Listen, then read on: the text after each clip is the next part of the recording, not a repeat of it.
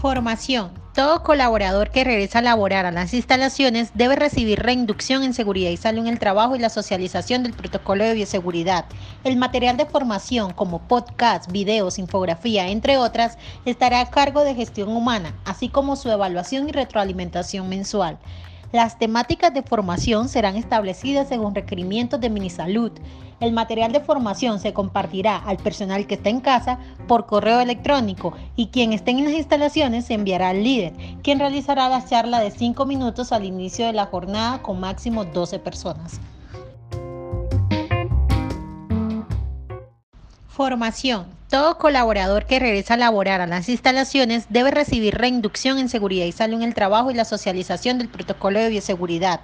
El material de formación como podcast, videos, infografía, entre otras, estará a cargo de gestión humana, así como su evaluación y retroalimentación mensual. Las temáticas de formación serán establecidas según requerimientos de Minisalud.